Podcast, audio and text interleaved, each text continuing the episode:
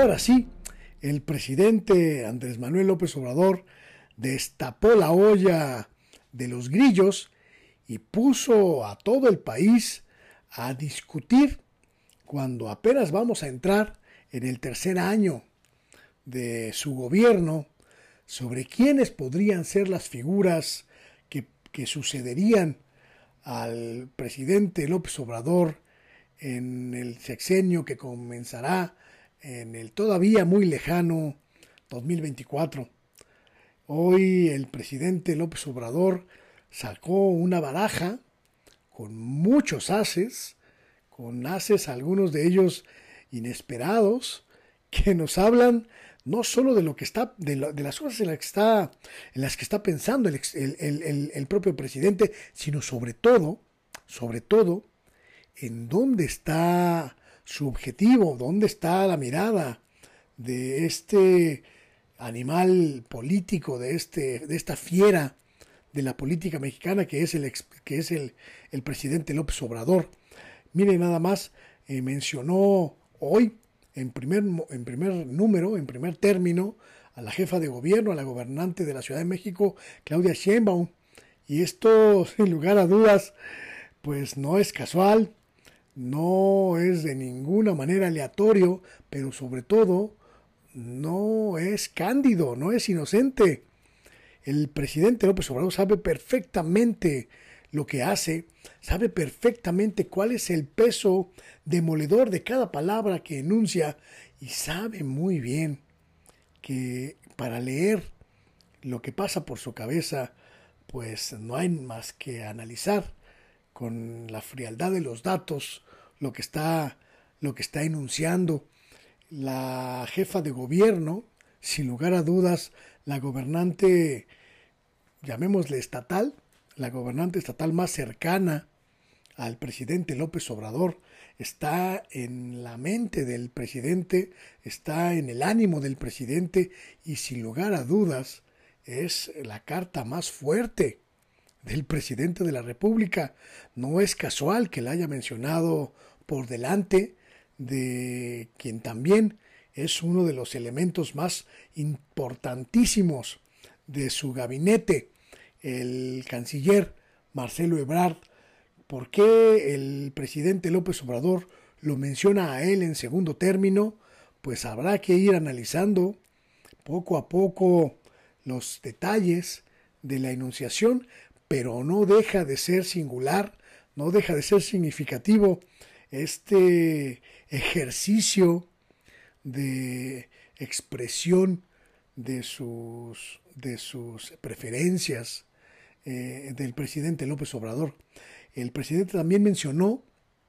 al embajador de México ante las Naciones Unidas, Juan Ramón de la Fuente, un hombre que ya en otros sexenios, incluso desde el sexenio de incluso desde el sexenio de Ernesto Cedillo, se ha mencionado muy reiteradamente como una, como una figura potencialmente presidenciable. En muchos momentos, eh, Juan Ramón de la Fuente ha sido considerado pues el as bajo la manga de los grupos progresistas más moderados, los menos, los menos radicales, digamos, digámoslos así, llamémosles así, y pues en algunos casos es visto con, pues con cierto, con cierto eh, recelo por parte de los grupos más duros de la izquierda mexicana que lo consideran pues, pues básicamente un, un neoliberal moderado o un progresista eh, de, de, derecha. Este, hay una voz ahí muy significativa en la izquierda que no termina de empatar, de congeniar con el, con el embajador mexicano ante Naciones Unidas, pero el hecho de que lo mencione en tercer posición el presidente López Obrador, pues lo pone de, de, lleno, lo pone en el carril principal de la contienda de lo que el presidente dijo, no son tapados, son destapados. Mencionó también el presidente López Obrador a la secretaria de Economía, Tatiana Cloutier, sin lugar a dudas, una mujer que tiene que responder a las altas expectativas que hay en torno de ella, ahora que ocupa una cartera de primer nivel en el equipo del presidente López Obrador. Muchos de nosotros, y eso tenemos que también eh, expresarlo, cuando se constituyó el gabinete del presidente López Obrador, eh, pues leímos que había habido un cierto pues castigo, un cierto acto de relegarla al no haberla incluido en las principales carteras del gabinete y haberla pues enviado a la Cámara de Diputados donde pues el papel ni siquiera era de primera de primera línea porque era la pues la vicecoordinadora de la bancada no era la, la líder de la bancada mayoritaria y pues se parecía que había una especie de castigo. El brinco que da hacia la Secretaría de Economía el brinco que la pone en la primera línea del gobierno federal, pues va a requerir de ella una gran destreza política, una muy amplia, un amplio despliegue de, recursos, eh, principalmente eh, creativos, imaginativos, para saber pues de qué está hecha verdaderamente la, la hija de Maquío, de Manuel Cloutier, el gran líder social de la, de la derecha. El hecho de que esté en el ánimo del presidente, por supuesto, también habla mucho de lo que ha pasado en los últimos meses desde que ella ocupa esta cartera que pues en manos de Graciela Márquez Colín pues prácticamente estuvo eh, invisibilizada una, un tremendo fracaso el de la antecesora de Tatiana Cloutier que hoy pues vuelve a poner a la Secretaría de Economía una dependencia fundamental en, el gabinete del presidente López Obrador, en la primera línea de fuego del equipo. Y una, una mención que llevó a cabo el presidente que a mí en lo particular me llenó no solo de dudas, sino incluso me arrancó una sonrisa. El embajador de México en Estados Unidos, Esteban Moctezuma, sin lugar a dudas, y lo digo con absoluto respeto por el propio exsecretario de Educación Pública, eh, sin lugar a dudas, una de las figuras más eh, decepcionantes del equipo del presidente López Obrador en la primera mitad de su gobierno,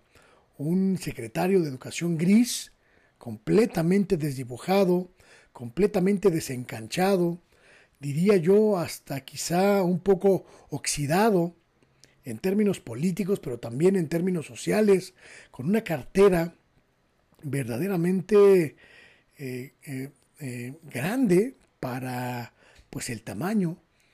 que, de trabajo que respondió que respondió con que respondió Esteban Moctezuma una figura que para muchos, entre quienes me incluyo, pues fue más decepcionante que estimulante, un hombre que no se pudo desprender de estos eh, señalamientos de ser pues una marioneta de los intereses de Ricardo Salinas Pliego en la educación y pues un papel pues verdaderamente gris en todos los sentidos, no se impulsó la profunda reforma educativa que hablaba pues de desmantelar el aparato ideológico que se montó en la SEP para convertir al, pueblo mexicano en una mano de obra calificada eh, pues, eh, pues eh, dócil ante el neoliberalismo. No se renovaron los planes de estudio, no se renovaron los libros de texto, fue muy tímido el trabajo en términos de transformación que llevó a cabo Esteban Moctezuma y que para muchos, para muchos, insisto, pues no requiere mayores calificaciones que el exilio al que muchos eh, interpretamos que se debía eh, su cartera como, como embajador, como embajador en Estados, en Estados Unidos. Esta mención que hace el presidente de la República de los principales, eh, de las principales figuras de la izquierda o de Morena, del movimiento de Morena, que podrían encabezar una, una campaña presidencial, también incluyó a la secretaria de Energía, a Rocío Nale, una figura que ha ido construyendo su liderazgo en la medida que pues se ha ido también construyendo la refinería de Dos Bocas en Tabasco. Está pues prácticamente, prácticamente mm, eh, unido su futuro político a la posibilidad de terminar en tiempo y en forma la refinería que se construye en, estado, en, el estado de Tabasco, la participación de Rocío Nale en el equipo del presidente López Obrador ha dado pues, pasos muy significativos en materia de relaciones internacionales con el precio del petróleo, por ejemplo, pero sin lugar a dudas, la gran carta de, de Rocío Nale será, pues será esa refinería que funcione, que funcione bien y que esté a tiempo para que el propio presidente López Obrador la pueda, la pueda echar a andar. Y también, ahora que hablamos de esta cascada, de este abanico, le llamo yo este pócar que nos presenta eh, el presidente López Obrador de figuras, pues llama también mucho la atención eh, las ausencias, los nombres que se le olvidaron al presidente López Obrador, que, además pues abre una profunda discusión sobre quiénes sí y quiénes no. Uno de los nombres que sin duda más eh, se notó en cuanto a ausencia, sobre todo porque es creo que el único que ha ido ahí levantando su manita de que sí quiere y sí quiere, pues es el líder de los senadores, Ricardo Monreal, un hombre que, como ya sabemos, tiene más ambición personal que lealtades hacia el proyecto de la cuarta transformación, un hombre que tiene más ambición personal que capacidad de acercamiento con la sociedad, un hombre que tiene más ambición personal que pues que programa y proyecto de país. Eh, la ausencia, el hecho de que el presidente no mencione para nada a Ricardo Monreal, pues sin lugar a dudas dice mucho, no solo de, cómo califica el presidente esas deslealtades del Zacatecano, sino sobre todo cómo lee el presidente, cómo lee el primer mandatario a las figuras que se están moviendo y no necesariamente se mueven al, al, ritmo de la cuarta transformación. Es una idea muy significativa la de que el presidente no considere a Ricardo Monreal para tomar el relevo generacional que menciona en la presidencia de la República,